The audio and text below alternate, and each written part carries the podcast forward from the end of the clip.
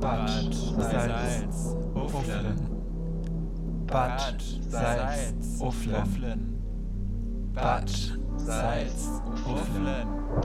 Wenn du am Freitag, den 13. um Mitternacht, diesen Städtenamen dreimal in den Spiegel sagst, erscheint hinter dir die neue Folge Post Ost Pride.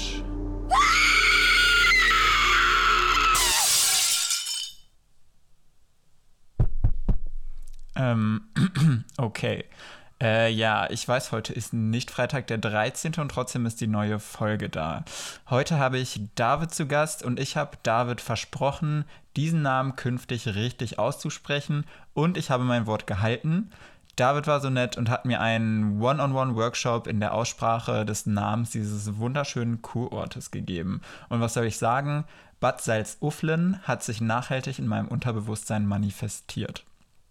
Und nein, diese Folge ist auch nicht sponsert bei Bad Salzuflen, aber die Stadt kann mir gerne mal in die DMs leiden. Wink. Davids und meine Wege kreuzen sich seit Anfang unserer 20er Jahre immer mal wieder in Berlin, sei es im queeren Kulturbetrieb, bei der Verleihung von Preisen oder auch beim sonntäglichen Walk im Park.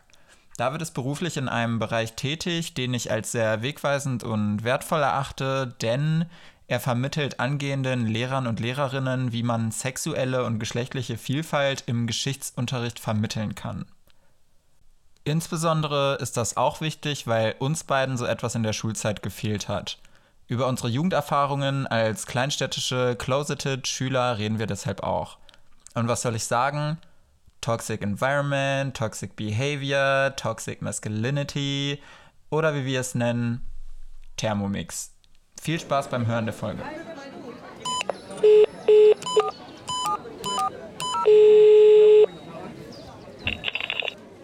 Uwaga, uwaga, zapraszamy do podcastu Post Ost Pride. Achtung, Achtung, Sie hören den Post Ost Pride Podcast.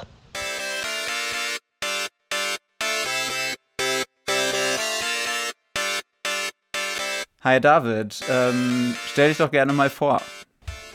Hi Fabio, erstmal danke, dass ich hier sein darf. Ja, ähm, hi, ich bin David, wohne in Berlin und habe ähm, ja, Geschichte studiert, arbeite jetzt in der Uni zur Geschlechterforschung und habe sehr große Lust auf diesen Podcast. Ähm, du hast sicher schon die letzte Folge gehört und dir wird es bestimmt kein Geheimnis sein, dass ich ein äh, kleines Frageformat mache mit Entweder-Oder-Fragen. Und ähm, es sind drei Stück und die erste kommt gleich auf dich zu und die hat es in sich. Schinken-Käse-Croissant oder Nuss-Nougat-Croissant? Mm, Schinken-Käse, glaube ich. kommt auf die Tageszeit an. Kommt also morgens eher ähm, Schinken-Käse und dann abends Schoko-Nougat. Ja. Ähm, zweite Frage. lieber ein Anruf oder lieber ein Text? Äh, lieber ein Anruf auf jeden Fall. Ich liebe telefonieren. Okay, unpopular, krass. krass, bei mir ist eher Text auf jeden Fall. So, ich avoide jeden Anruf, so, äh, ich gehe dann einfach nicht dran und schreibe dann eine halbe Stunde später. Mm, okay, zur nächsten Frage. sehr ähm, nett, Fabio, sehr nett. ähm, Club oder Festival? Ähm, Club. Festival ist mir zu ähm, hell. Helligkeit, ähm, Sonne, nein. also zumindest nicht, wenn laute Musik läuft. Okay, ich glaube, da sind wir auf ja. einer Seite. ähm, Festivalsaison habe ich irgendwie vor ein paar Jahren mal durchprobiert. Ja, aber, Festivals sind voll 2010. Ja, nee. Okay, ähm, David, wie du weißt, äh, versuche ich in dem Podcast immer so ein Bild von meinen GästInnen zu zeichnen, ähm, im übertragenen Sinne, versteht sich. Mhm. Und äh, dabei versuche ich immer so ähm, die, sowohl die migrantischen als auch die queeren Fäden der Gäste irgendwie zu weben und dann irgendwie am Ende zusammenzuknoten. Und ähm, wir sind jetzt ein Post-Ost-Channel und Post-Ost ist natürlich eine vielfältige Sammelbezeichnung für alles, was äh, ja ost-, südosteuropäisch, zentralasiatisch ist und äh, sich in Deutschland aufhält und ähnliche Lebens- und Migrationserfahrungen macht. Und ähm, eben aufgrund dieser Vielfalt äh, frage ich dich direkt, ähm, was ist deine Post-Ost-Geschichte? Mit wem fing sie in Deutschland an? Ja, meine Post-Ost-Geschichte fing eigentlich damit an, dass meine Oma und meine Opa sich ähm, entschieden haben, nach Deutschland auszuwandern. Die haben ähm, in Armenien gelebt mit meiner, ja, mit meiner Tante, mit meiner Mutter ähm, und sind dann nach Russland ähm, erstmal gezogen und wussten, dass sie von da aus ähm, Anträge stellen können. Das war 1990 ähm, nach Deutschland. Da gab es ähm, ja gerade einen starken Zuzug von ähm, Aussiedlern schon vorher und anderen Einreisenden. Und ähm, ja, dann aus Russland haben sie einen Antrag gestellt, um in Deutschland aufgenommen zu werden, sind dann nach Deutschland gekommen. Also durch so eine Route, Armenien, die Hauptstadt Erevan, nach Russland. Ich weiß nicht, welche Stadt das genau da war. Und ähm, von da aus dann mit dem Flugzeug in die schöne Stadt Hannover. Und das ist so die, ähm, das so der Post-Ost-Hintergrund meiner Familie. Ähm, Russlanddeutsche Aussiedler, ähm, das hört man sehr oft in der Community. Ähm, man verortet die am meisten irgendwie aus Russland, ganz oft auch aus Kasachstan. Ähm, Armenien ähm, habe ich bisher eher sehr selten gehört. Ja. Ähm, was gibt es da für Verflechtungen? Ja, ähm, da muss ich ganz weit ausholen. Also eigentlich fängt es mit einer Liebesgeschichte an, voll schön, oder? Ähm, ja. eigentlich die Liebesgeschichte, wie gesagt, von meiner Oma und meinem Opa, weil meine Oma hat in Russland gelebt, ähm, in den 30ern wurde da geboren, war in der Russland ähm, deutschen Community, also in der deutschen Community in Russland. Ähm, und ja, hat mein Opa dort kennengelernt auf einer Veranstaltung. Mein ähm, Opa war zu dieser Zeit Soldat, armenischer Soldat. Die haben sich ineinander verliebt und dann hat mein Opa sie, ähm, haben die sich entschieden, wie gesagt, in Armenien zu leben. Daher kommt diese Verflechtung armenisch, Russlanddeutsch und bei mir jetzt ähm, Deutsch, zumindest. Okay. So ähm, ja. Wie war das dann bei euch in Deutschland? Ähm, habt ihr dann hier eher einen Bezug zur russlanddeutschen Community gehabt oder äh, auch zur armenischen Diaspora? Ähm, ich habe ja vorhin gesagt, dass ähm, meine Eltern und meine Großeltern in Hannover gelandet sind. Ähm, das war nur, also das war nur die erste Station. Die sind dann erst nach Kiel gekommen. Da gab es dann so ein ähm, ja, Transitlager, ähm, sage ich mal, wo ähm, man dann in so einen Zuordnungs- oder Verteilmechanismus reingekommen ist. Und der war so aufgebaut, zumindest hat das mein Vater mir ähm, das so erzählt, dass man da ähm, zugeteilt worden ist, also lokal, wo man die meisten Verwandten hatte. Und ähm, die Verwandten meiner Oma ähm, waren schon vorher ausgesiedelt, gehörten zu den Frühaussiedlern ähm, und haben in ja, der schönen Stadt Bad Salzuflen gewohnt, in Nordrhein-Westfalen, eine Kurstadt. Und dadurch hatten, hatte meine Familie das Glück, dann eben hier ähm, nach Bad Salzuflen zu kommen, nach Nordrhein-Westfalen und ähm, ja, also als sie in Bad Salzuflen angekommen sind, meine Eltern zumindest, ähm, haben, wenn ich jetzt aus der Perspektive von meinen Eltern das erzähle, hatten weder Kontakt, also weder starken Bezug zur armenischen äh, Community ähm, in Bad Salzuflen oder im Umkreis, weil es zu diesem Zeitpunkt Mitte der 90er Jahre nicht wirklich eine große Community gab aus Armenien und ähm, haben sich aber auch nicht mit den ähm, Russlanddeutschen in Bad Salzuflen oder Umkreis identifiziert. Das war vor allem meine Oma, die sich ähm, mit ihm eben mit den Verwandten identifiziert hat und ähm, da den Austausch gepflegt hat. Meine Eltern ähm, eben nicht, die haben ganz schnell ähm, haben Sie den Kontakt zu ähm, Personen gesucht mit Migrationshintergrund oder ohne Migrationshintergrund ähm, und hatten dann auch einen relativ diversen Freundes- bzw. Freundinnenkreis. Also so wirklich verorten in eine Community ähm, könnte ich jetzt nicht. Eher, ja. Okay. Ähm, weil ähm, wenn man an Armenien denkt, also ich weiß nicht, ob Armenien in Deutschland so ein, ähm, so ein präsentes Land ist in der allgemeinen Wahrnehmung. Ich glaube, die meisten äh, denken dann halt entweder an ähm, eher politische Konflikte oder an Kim Kardashian oder an Cher. Ähm, aber so richtig Bezug äh, hatte ich jetzt selber in Deutschland noch nicht zur, äh, zur armenischen Diaspora, obwohl sie ja existiert. Deswegen wollte ich da mal nachhaken, ob da irgendwelche Verbindungen bestehen oder ob dein, äh, ob du irgendwie selber irgendwelche ja, Verbindungen zu Armenien hast.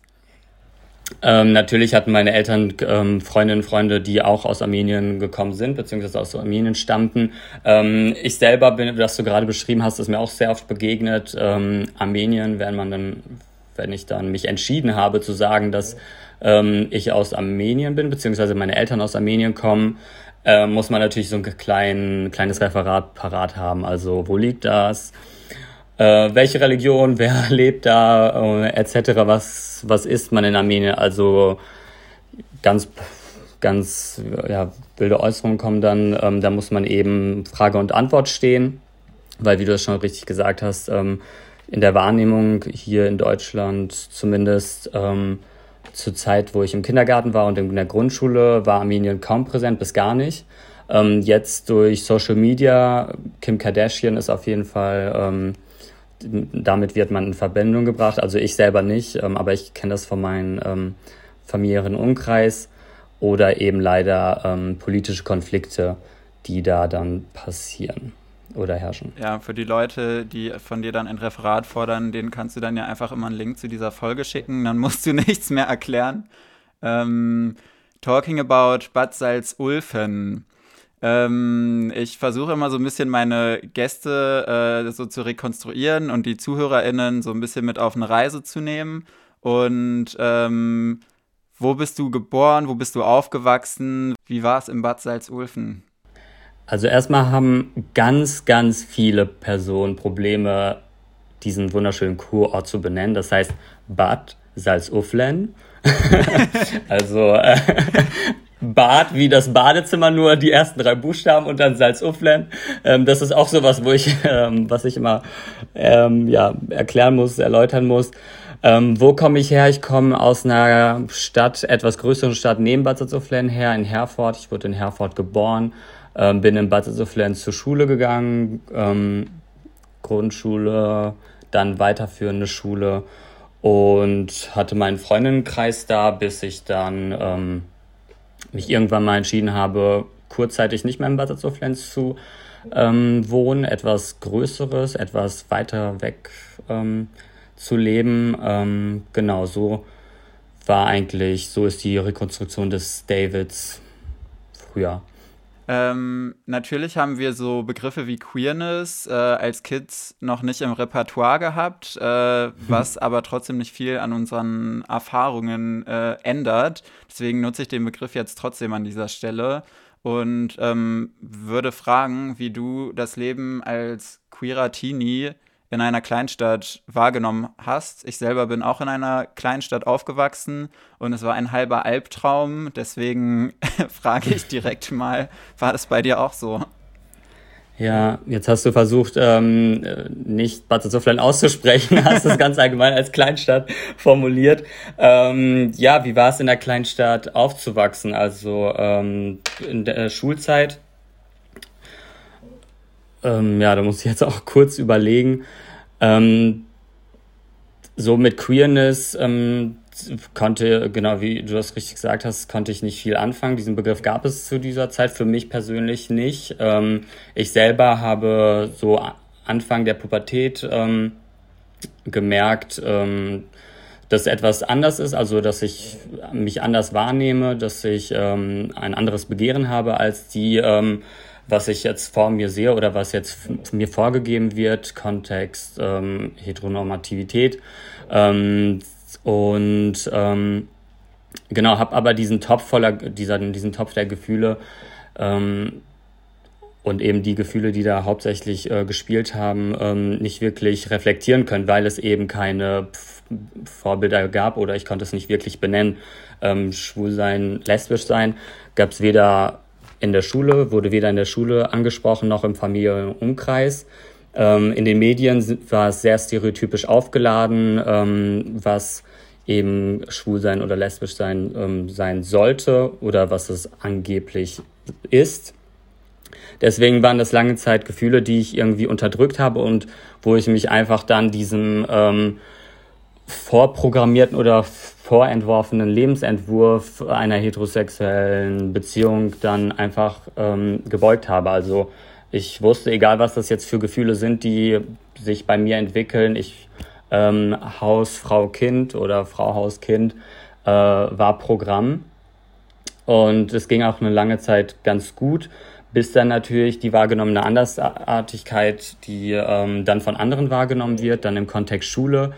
Und ja, du kannst dir vorstellen, oder hast es wahrscheinlich selber erlebt, ich weiß es nicht, dass ähm, ja Mitschülerinnen die kleinste, das kleinste, die kleinste, das Element, was anders ist, sehr stark dramatisieren können und gegen dich dann verwenden können. Und ähm, ja, Mobbing hatte ich dann in der neunten, zehnten Klasse ähm, erlebt, was mich ähm, dann auch nochmal verunsichert hat. Also ich wusste, dass ähm, äh, ja, diese Gefühle da sind, dass ich etwas anders bin, dass ich ähm, nicht so Stereotype, also naja, wie soll ich sagen, ich habe dann diese Stereotypen auf mich aufgeladen und versucht eben ähm, dieses stereotypische Bild des Männlichkeits- oder Jungseins anzunehmen, habe etwas in meinen Style verändert, hab, ähm, vorher hatte ich immer so Hemden und Pullis an, ein bisschen nerdmäßig, ähm, und habe dann Hoodies angezogen, um eben bei den Jungs, ähm, bei diesen Jungs, die eben am lautesten waren, gut anzukommen.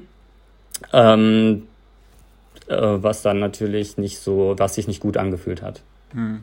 Ich, wir haben gerade übrigens beide Hoodies an. Für euch da draußen. Äh, man kann ja. das nicht sehen. Ähm, wir haben uns sie bewahrt. Ähm, ja, voll. Ähm, also. Sorry, not sorry. Ja. äh, ich habe Schulzeit auch übertrieben toxisch wahrgenommen. Also nicht nur was von außen. Ja, wobei doch. Also, wie kann ich das beschreiben? Also, es hat sowohl das ekelhafteste aus mir herausgeholt, wie ich anderen Leuten gegenüber war, als auch mich innerlich zerstört.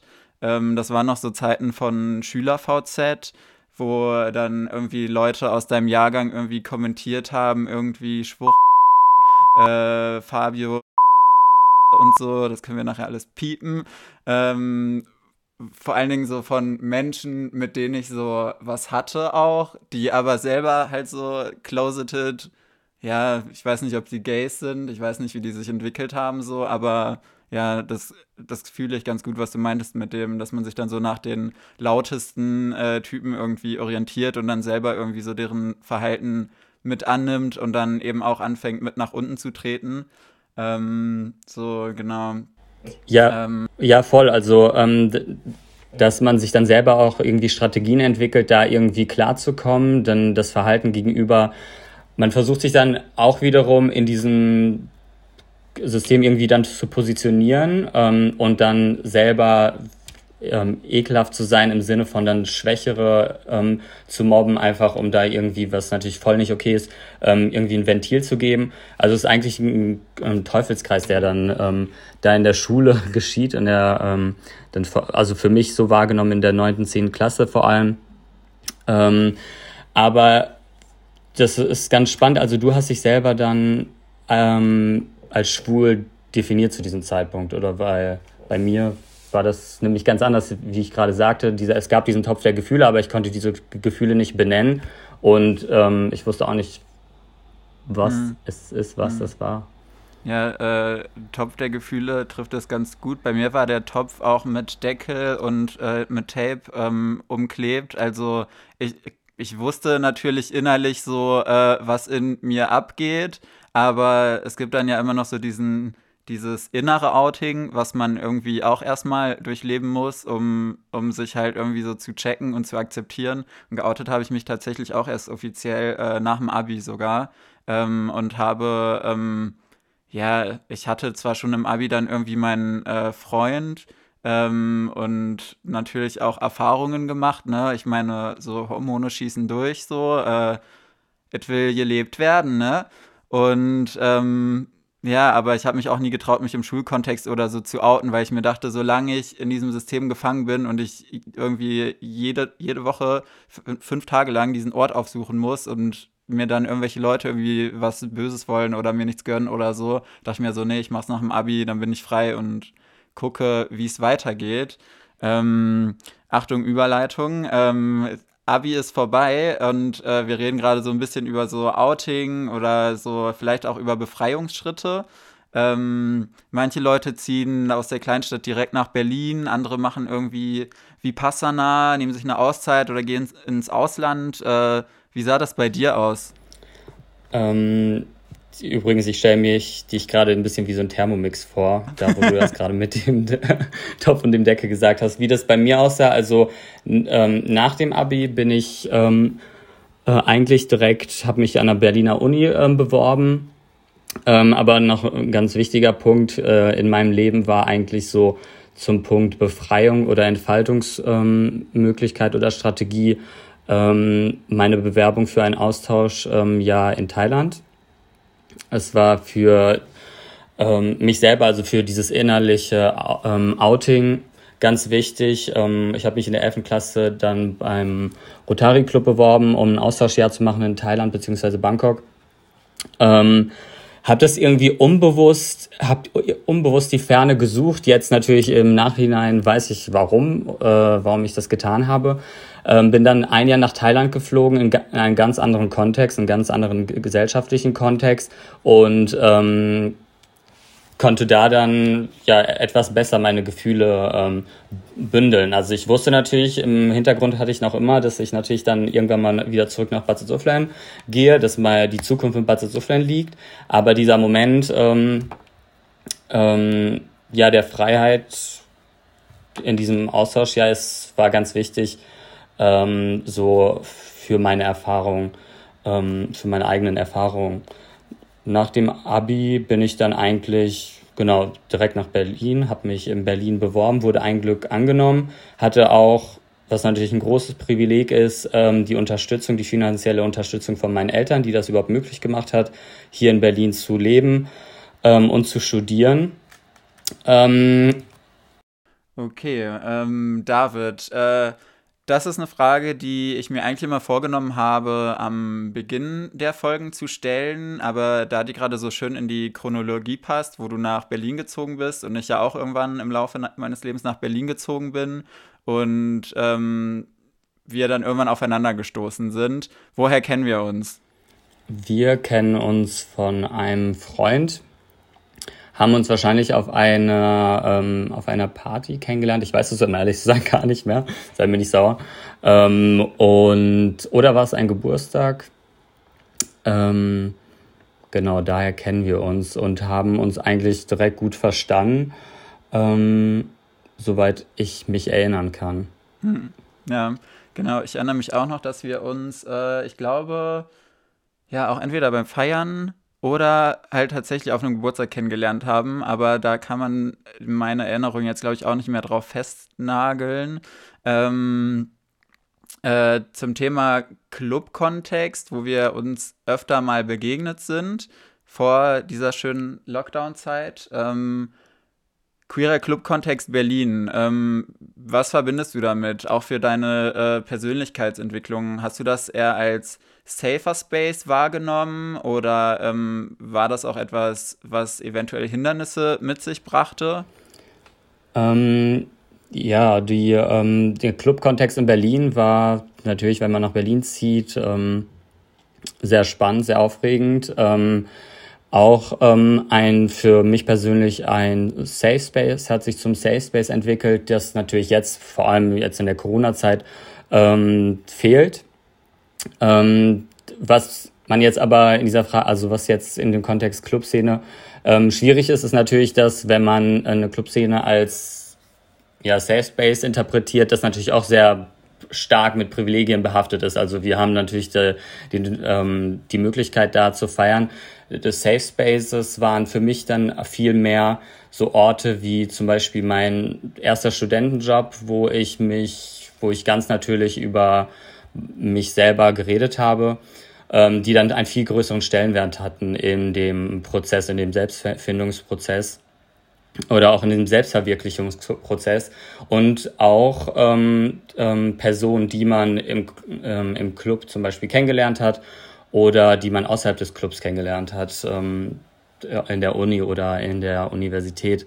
Das war ähm, für mich, würde ich sagen, sogar noch ähm, bedeutender, mit Personen in Kontakt zu treten, ähm, und sich darüber auszutauschen, wie denn das Ankommen in Berlin, wie sie das Ankommen in Berlin gestalten, welche Möglichkeiten es gibt und ähm, ja, welch, auch welche Herausforderungen das mit sich bringt. Denn nicht, wie wir beide wissen, nicht alles ist perfekt hier in Berlin und vor allem auch nicht jetzt in den ähm, Clubs. Genau. Ja, äh, was du mit Safe Space sagst, äh, ist richtig. Deswegen versuche ich mir immer anzugewöhnen, Safer Space zu sagen, weil es äh, dann nur erahnen lässt, dass es zwar safe ist, aber immer noch mehr geht und äh, bestimmte Gruppen halt trotzdem noch unter äh, Diskriminierung äh, leiden, unter denen wir eventuell nicht leiden, als zwei, ich würde uns jetzt als weiße Cis-Gays beschreiben. Um, correct me if I'm wrong, just assuming. ähm, ja, äh, warum ich den äh, Club-Kontext erwähnt habe, ist äh, eben mitunter, weil wir uns dort halt öfter begegnet sind und ähm, ich irgendwie ganz interessant fand in der Anfangszeit. Ähm, wir sind irgendwie so aufeinander geprallt und ich hatte immer das Gefühl, dass wir so ein bisschen so in so verschiedenen so, wie kann man das sagen, so Phasen der Entdeckung unserer selbst waren oder so und irgendwie von verschiedenen Standpunkten kam. Und ich hatte da manchmal so dieses Gefühl, so, ähm, so eventuell irgendwie grenzüberschreitend zu sein, äh, vielleicht aber auch nicht. Und ich war mir immer irgendwie sehr unsicher und wir sind da irgendwie in so einer Zeit zusammengekommen, wo ich das Gefühl hatte, dass wir noch so nicht zu Ende entwickelte irgendwie Menschen waren, was wir jetzt natürlich auch noch nicht sind. Aber wir hatten damals, glaube ich, noch viel mehr Insecurities und so. Und ähm, das fand ich irgendwie, waren immer äh, spannende Erlebnisse. Und ähm, bei mir war der Club-Kontext tatsächlich auch so eine Sache. Ähm, also man erlebt natürlich schon so Sachen, die man jetzt in Göttingen zum Beispiel nicht erlebt. Ähm, oder ich spreche auch so gerne von dieser ja, zweiten Pubertät, die oft äh, queere Leute irgendwie dann in ihren Zwanzigern oder so leben, die sie irgendwie in Göttingen zum Beispiel nicht to the fullest leben konnten. Ähm, deswegen hänge ich mich daran immer gerne mal so auf. Ähm, ähm, ich meine, wenn ich mir vorstelle, jetzt mit äh, 22, glaube ich, äh, 23, wo wir uns kennengelernt haben, hier, wenn ich mir vorstelle, dass wir den Podcast machen, never. Also ähm, könnte ich, also erstmal könnte ich nicht so ähm, offen über die Erlebnisse, die Erfahrungen reden. Ähm, ich weiß nicht, wie es bei dir ist und deswegen würde ich dem Ganzen auf jeden Fall zustimmen. Man betrifft Leute, ähm, die man vielleicht nicht in Bad Soufflen ähm, getroffen hätte. Das hatte ich ja vorhin auch kurz benannt. Ähm, zum Beispiel einmal saß ich in der Bib, hatte, ich habe Geschichte studiert, hatte so ein Geschichtsbuch in der Hand und ähm, ja, da war eine Historikerin, ähm, wo ich dachte, okay, lass mal kurz eine E-Mail schreiben. Ich meine, die wohnt hier, ähm, die arbeitet hier in Berlin. Vielleicht ähm, antwortet sie mir. Und das sind eben Möglichkeiten, die man, die ich in Zuzucher nie gehabt hätte. Und ähm, ja, dadurch mit dem Austausch dann mit der Historikerin hat sich ähm, so, ähm, auch ein ganz besonderer Moment für dich, hat sich so viel entwickelt, was sich bis heute bis ähm, zieht, was sich bis zu meiner Dis zieht. Ähm, deswegen ist es, ähm, würde ich dem auf jeden Fall auch zustimmen, dass in Berlin einiges möglich ist, sehr vieles sogar möglich ist und ähm, für, für uns beide wahrscheinlich sehr förderlich war in der Entwicklungsphase. Aber wie gesagt, vor einigen Jahren hier so einen Podcast zu machen, nee, vielleicht über Kuchen backen. Mhm. Als wir noch Baby-Berliner waren. ja, ja, also voll. ich hätte auch nicht gedacht, dass es irgendwann mit dem mit einem Podcast hier klappt, aber um, ähm, as you can see, Oh, here, it happened. Du äh, hast äh, die, ich sag jetzt mal, die Akademie, deine äh, berufliche Selbstverwirklichung, äh, deine äh, auch akademische Selbstverwirklichung so ein bisschen als empowerndes Momentum beschrieben und äh, auch in dem Weg hin zu deinem, ich weiß nicht, war es ein Outing oder nicht Outing? Hattest du in Berlin das Gefühl, dass ein Outing noch notwendig ist oder ähm, hast du das Gefühl, dass es hier dass man sich hier nicht outen muss. Hattest du da irgendwie so eine, einen Moment? Ähm, ja, also in Berlin, wie, Berlin hat mir die Möglichkeit gegeben, noch viel stärker meine Gefühle zu reflektieren, diesen Thermomix von Gefühlen zu öffnen und ähm, den zu interpretieren, besser zu interpretieren ähm, im Laufe der Zeit, wo ich hier dann ähm, äh, gewohnt habe oder noch immer wohne. Und ähm, ja, ich hatte das Gefühl, dass ich mich in Berlin outen muss. Es hatte aber vielleicht auch was mit mir persönlich zu tun, auch mit ähm, meiner, also mit meiner Verbindung zu meiner Familie. Ich bin ähm, relativ oft ähm, nach Bad Salzuflen gefahren. Ähm, ich habe eine kleine Schwester, die ich. Warte, ich muss es jetzt auch einmal sagen. Ich muss es jetzt auch try, einmal sagen. Warte. Best. Bad Salzuflen. Nochmal? Bad Salzuflen. Ja, ist okay. Okay, okay, sorry für die Unterbrechung, ganz, damit, äh, damit die ganzen ZuhörerInnen von dort äh, am Ende nicht sagen, er hat es nicht einmal gesagt und nicht einmal versucht. okay, hau raus. Ja, ja also ähm, starke Verbindung nach Bad Salzuflen, trotz ähm, hier des Berlin-Lebens, äh, kleine Schwester, die ich beim Aufwachsen ähm, natürlich begleiten möchte als großer Bruder, der hier sein, ähm, ja, sein Ding macht. Und ähm, deswegen hatte ich äh, das Gefühl, mich hier outen zu müssen. Die meisten meiner Freundinnen ähm, haben mich nämlich ähm, habe ich nämlich nicht von den ähm, Gefühlen erzählt, die auch in mir ähm, sozusagen versteckt waren, die ich erst eben am ähm, wirklich am Interpretieren waren, am Benennen war. Und ähm, so hatte ich auch ähm, ähm, ja, eine Beziehung, dann meine erste Beziehung mit einem ähm, Mann, Typen. Ähm, habe das erstmal geheim gehalten. Ähm, meine beste Freundin, die auch sogar meine Nachbarin war, wusste davon nichts. Und habe mich dann aber, weil ich mich eben so sicher bei ihr gefühlt habe, ähm, und weil ich sie natürlich mochte, weil ich, sie, weil ich ihr vertraut habe, ähm, habe ich ihr dann nach einiger Zeit ähm, davon erzählt, dass ich ähm, ja, Gefühle für einen Mann habe und dass ich in einer Beziehung, dass ich jetzt in einer Beziehung mit einem Mann bin. Das hat sie auch, ähm, also ich dachte, dass jetzt kommt so voll der, voll der Deep Talk, dramatischer Moment. Wir saßen einfach auch auf dem Bett und ich habe das ihr erzählt und sie so, ah ja, okay, mh, mm, okay, ähm, ja, hast du Lust was zu trinken oder so? Und ich so, okay, hast du gehört, was ich gesagt habe? und ähm, deswegen, das war so mein Outing. Ja, richtig ernüchternd. Ähm, aber das war so meine Outing-Erfahrung in ähm, Berlin. Ähm, und dafür bin ich ihr auch ganz dankbar, dass sie mir da den ersten, dass sie den ersten Dominostein ins Rollen gebracht hat. Leider lebt sie jetzt in Australien, aber ähm, Genau. Ich habe noch andere beste Freundinnen, die ich auch sehr liebe und denen ich das dann auch schrittweise erzählt habe. Ähm, man fühlt sich dann immer viel wohler in seiner Haut. Man weiß genau, was das für Gefühle sind. Ähm, und dann ist es immer Schritt für Schritt, äh, fällt ein nur Stein nach dem anderen. Und irgendwann mal bemerkt man gar nicht, wenn die ähm, Steine da fallen. Also wenn ich jetzt in ihrem Kontext das ähm, benannt wird oder irgendjemand darüber unbedingt diskutieren will ähm, oder mich verurteilen will oder was auch immer, ist es wirklich so, come on, so 2015. Deswegen, no feelings for that. Ja, truth being said. Ähm, ich glaube, ich weiß sogar, wen du meinst, wer nach Australien gezogen ist. Äh, an dieser Stelle äh, liebe Grüße nach Australien. ähm, ihr, die da alle Freiheiten der Welt habt. Ja, liebe Grüße.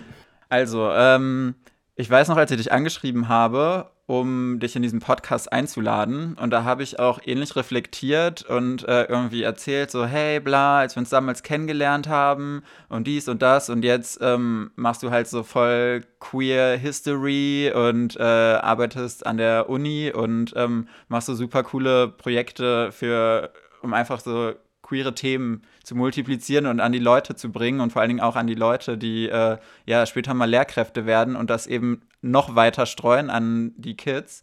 Ähm, wie ist es dazu gekommen? Und ähm, was machst du da? Ja, die Akademia, so wie du das nennst, genau in meinem Studium und jetzt in meiner Arbeit ähm, setze ich mich ähm, ganz viel mit, mit Vielfalt aus, mit Vielfalt von Lebensweisen. Dazu gehört zum Beispiel Migration, ähm, Sexualität oder Geschlecht. Ähm, und irgendwie habe ich das so begonnen, im Studium anzufangen, ähm, vor allem mich mit Geschlechtergeschichte auseinanderzusetzen, weil ich wahrscheinlich da irgendwie so eine Auseinandersetzung mit mir selbst gesehen habe. Also es war so Mittel dazu, mich irgendwie selbst besser kennenzulernen, auch meine Familie besser kennenzulernen, meine Familiengeschichte besser kennenzulernen. Ähm, stand dann auch mit in Austausch, ähm, ich nenne immer so Personen, aber für mich ist es eben so wichtig, das zu ähm, sagen, weil sie eben so irgendwie so ähm, bestimmte oder wichtige Punkte in meinem Leben ähm, mein Leben ähm, ja in, in so bestimmte Richtungen gelenkt haben. Ich habe ja vorhin von der Historikerin erzählt, ähm, mit der ich noch immer Kontakt habe, oder im Studium, ähm, als ich dann mich zu, zu einer Dozentin gewandt habe und sie ihr gefragt habe, ja, wie ist das überhaupt mit Queerness und ähm, wie kann man Queerness im Unterricht ähm, anderen, Schü also Schülerinnen beibringen, beziehungsweise wie kann man ähm, die Bereitschaft fördern, sich mit äh, vielfältigen Lebensweisen auseinanderzusetzen. Und das sind so Momente, ähm, die so einen starken Support auf mich haben und mich so stark bekräftigt haben in mich, in meiner Arbeit oder dann auch in mich selbst, dass ich daran festgehalten habe und ähm, eben das bis heute noch mache. Aber dabei darf man natürlich nicht vergessen, dass diese Akademie natürlich jetzt ähm, sich super anhört, aber meine Eltern da sehr viel ähm, Mitwirkung haben, wie ich das ja am Anfang gesagt habe. Also dadurch, dass sie mich unterstützt haben, hatte ich überhaupt die Möglichkeit, mich stundenlang in eine Bibliothek zu setzen und mich mit Geschlechterforschung, Geschlechtergeschichte auseinanderzusetzen. Ähm, und genau, so ist es dann ähm, dazu gekommen, dass ich dann meinen Abschluss gemacht habe an der Uni. Und die ähm, Dozentin, von der ich gerade gesprochen habe, also da siehst du so diese, die immer wieder auftauchenden Personen in meinem Le Leben, irgendwie vielleicht kann ich sie Mentoren oder Mentorinnen nennen, ähm, mit denen ich ähm, Kontakt hatte. Mit der hatte ich dann nochmal Kontakt. Ähm, ich war kurz in Israel und habe ihr geschrieben, ob sie eine Idee hat, ähm, was in Berlin abgeht. Und ja, sie hat mich auf eine Stellenausschreibung aufmerksam gemacht für ein Projekt, das sich eben ähm, mit der universitären Lehramtsausbildung auseinandersetzt ähm, und sie stärken, also sie stärken möchte, ähm, vor allem in der Theorie- und Praxisverzahnung. Und da habe ich mich beworben und ähm, mich dann entschieden, ähm, queeres Gesch äh, queeren Geschichtsunterricht ähm, zu fördern und queeres Geschichtsmaterial mit Studentinnen in Seminaren zu entwickeln, um da eben, anders als wir das beide hatten, Fabio, ähm, irgendwie Schülerinnen, die ähm, sich als LSTBIQ identifizieren, ähm, auch zu zeigen, ja, dass es, ähm, dass ihr Anderssein kein Anderssein ist. Tja, es braucht mehr Leute wie dich, David.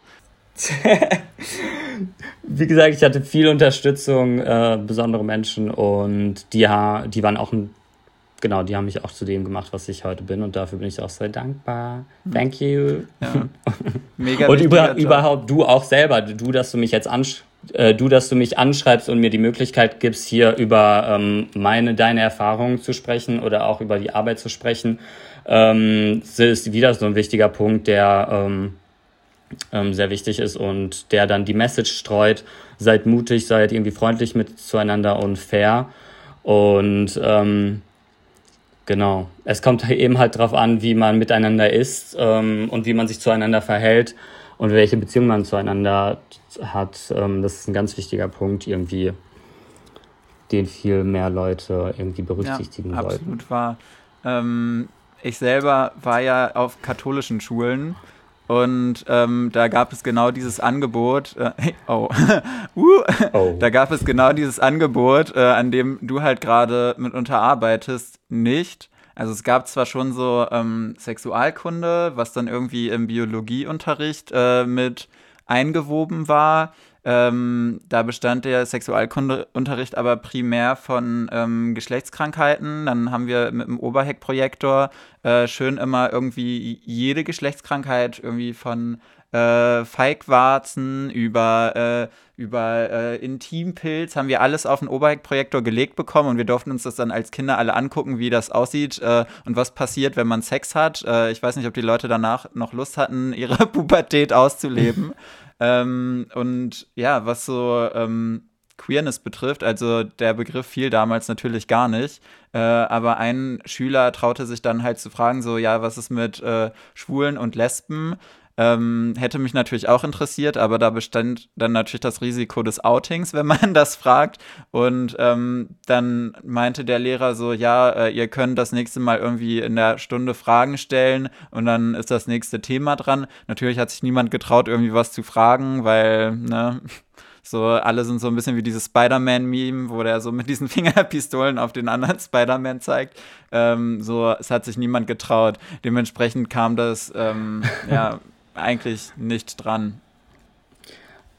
Ja, was ich glaube, ich denke, wichtig ist dabei, ähm, gerade im Unterricht, also im Fachunterricht, dass man eben den Schülerinnen dann beibringt, eben die Wandelbarkeit und das Anderssein von Geschlechterkonzepten, dass es eben, ähm, dass mit Geschlecht und Sexualität in den 80ern anders umgegangen worden ist ähm, und dass sich eben diese Konzepte im stetigen Wandel ähm, befinden, dass es keine ja, dass es kein irgendwie ähm, vorherrschendes oder irgendwie wegweisenden Begriff dafür oder Konzept dafür gibt.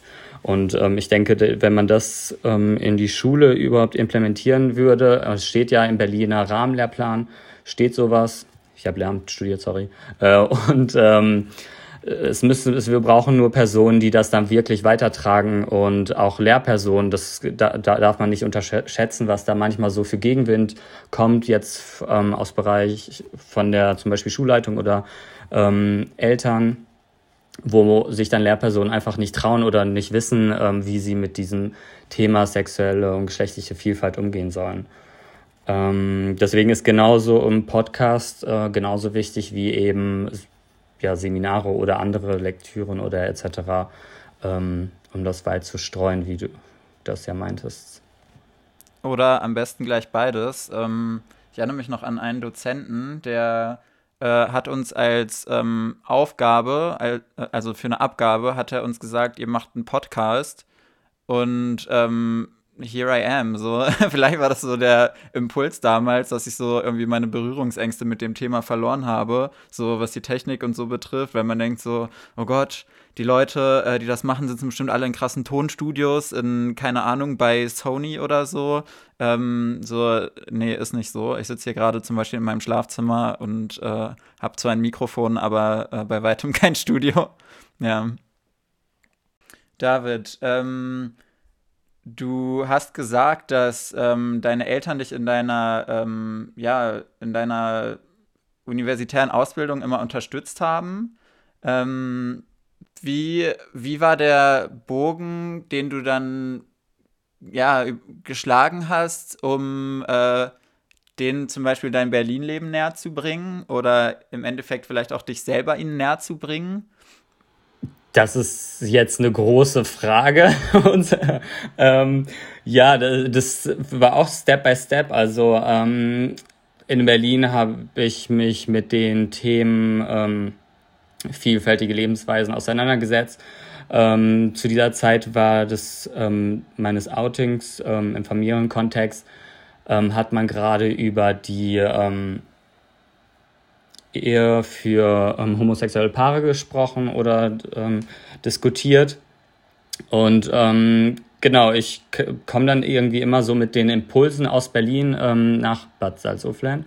Und ähm, genau, da hatten wir einfach eine Diskussion bei einer guten Freundin von meiner Mutter über eben ähm, das Thema ähm, homosexuelle Partnerschaften ähm, beziehungsweise die Ehe für homosexuelle Paare.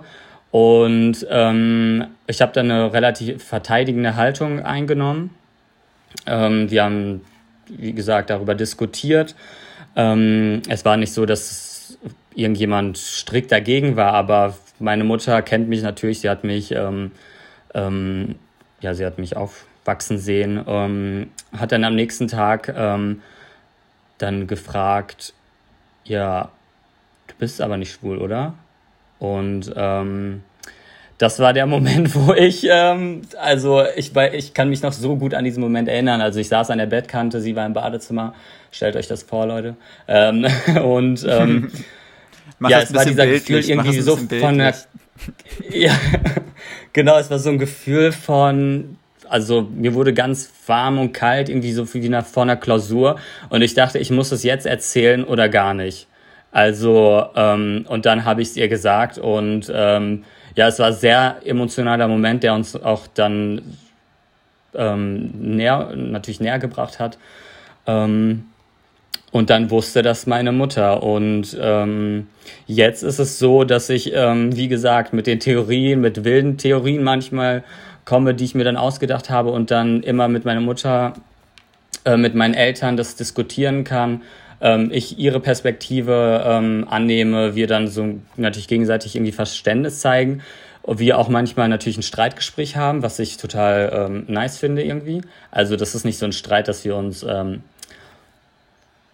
kein kontraproduktives Streiten, sondern ein produktives Streiten. Und das hat sich in den letzten Jahren so entwickelt, dass ähm, sie eben auch ähm, ein, ja, für den Reflexionsprozess, sei es auf der Arbeit, sei es für mich persönlich, einen sehr wichtigen äh, ähm, Teil sp ähm, spielen und den ich auch ähm, wertschätze, denn das ist auch wiederum nicht selbstverständlich, dass man mit der Message ähm, ankommt und die Eltern wirklich bereit sind, ähm, und akzeptieren, ähm, wie du bist und wer du bist. Das ist natürlich ein äh, trotzdem langer Prozess mit Herausforderungen. Das will ich gar nicht schönreden, aber die Nähe und Liebe, die wir äh, gegenseitig ähm, haben und hatten in diesem Prozess, hat halt geholfen, jede Herausforderung oder jeden Moment, ähm, wo man irgendwie nicht weiß, weiter wusste oder wo man dachte, okay, irgendwie versteht sie oder er mich gerade nicht, ähm, ähm, ja, der hat uns sehr geholfen. Hm. Okay. Ja, ähm, cute Story. Ähm, oft haben Menschen ja äh, pauschal ein äh, queerfeindliches Bild äh, von osteuropäischen Communities, so, also eben nicht nur im Ausland, sondern auch von denen hier ähm, in Deutschland. Ähm, würdest du das aufgrund deiner ähm, Erlebnisse, die du gerade beschrieben hast, ähm, bestätigen oder widerlegen? Oder? Ähm, für mich ist das jetzt eher eine schwierige Frage. Also aus meinem Familienkontext kann ich auf jeden Fall bestätigen, dass eben das Verständnis von Gemeinschaft, das Verständnis von Familie ähm, etwas anders ist. Die Grenzen ähm, nach meiner Wahrnehmung viel stärker ähm, irgendwie fest sind und ähm, eben der Austausch sehr problematisch sein kann, so wie ich ihn ähm, außerhalb meines Mutter, Vater, Bruder, Schwesterkreises erlebt habe. Ähm, ob das jetzt natürlich von der Mehrheitsgesellschaft auf die ähm, äh, osteuropäische Gesellschaft übertragen werde, kann ich so für in Bezug auf Medien natürlich, wie das da reproduziert wird. Ähm, so ähm, klar, ähm, Medien ähm, und in der Gesellschaft wird meistens ähm, so ein Bild reproduziert, ähm, äh, das sozusagen sich selbst, also die westliche, die westlichen Gemeinschaft stilisiert und irgendwie als fortschrittlich darstellt, was ja auch irgendwie eine Kontinuität in der Geschichte ähm, aufzeigt. Ähm, deswegen, ja klar, ist auf jeden Fall dieser ähm, Podcast ähm, kann weit reichen und natürlich den anderen Leuten ähm, auch natürlich so irgendwie ein ähm, Erfahrungsschatz bieten, wie Personen, die sich als Post-Ost identifizieren, ähm, wie sie ähm, ja hier in Deutschland aufgewachsen sind oder wie sie nach Deutschland gekommen sind. Also einen wichtigen Beitrag irgendwie auf gegenseitiges Verständnis ähm, hm, okay. ähm, leisten. Also ich genauso. Also ich finde, es sind immer so die Fifty Shades of Grey und ähm, oft werden die Stimmen und die Personen, die eben queer sind und äh, Post-Ost sind, äh, werden gar nicht sichtbar gemacht, was auch so ein bisschen mit der ähm, ja, die Motivation war, dieses Ding hier irgendwie ins Leben zu rufen. Und äh, meine Liste ist unendlich lang mit Leuten, die ich äh, als Gäste oder Gästinnen da haben will. Und ähm, ja, eben um diese, um diese Wahrnehmung vielleicht auch so ein bisschen äh, in eine andere Richtung zu korrigieren. David, ähm, der Begriff Post-Ost ist jetzt nicht so gängig, nicht so geläufig.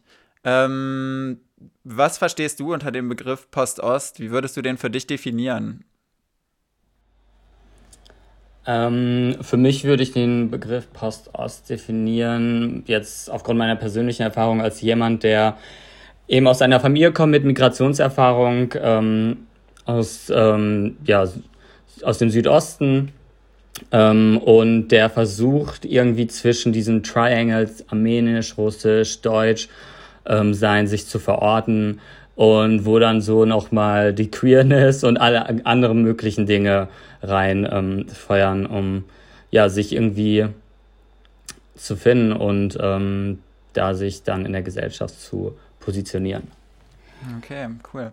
Äh, ich update auch äh, ab und zu auf meinem Instagram-Channel ähm, den Begriff Post-Ost sozusagen und erweitere den immer mit den Definitionen von den äh, Leuten, die äh, dort followen und ähm, selber ab und zu mal in die DMs leiten oder in die Kommentarspalten und ihre eigenen Interpretationen von Post-Ost äh, abgeben, die alle legitim und ähm, horizonterweiternd sind. Deswegen schaut gerne mal auf das Instagram unter postostpride.podcast. Ähm, wir befinden uns gerade noch im Lockdown, David, oder zumindest in einer Lockdown-ähnlichen Situation. Ich komme mit den, mit den Rahmen der Definition nicht mehr hinterher. Äh, deswegen nehmen wir diesen, Lock äh, diesen Podcast gerade auch ähm, digital auf. Ähm, was bringt dich durch diese tristen Tage? Ja, ähm, lange Telefonate mit meiner Cousine über Serien oder auch andere Geschehnisse, die hier im Lockdown passieren. Zum Beispiel, wenn man einkaufen geht.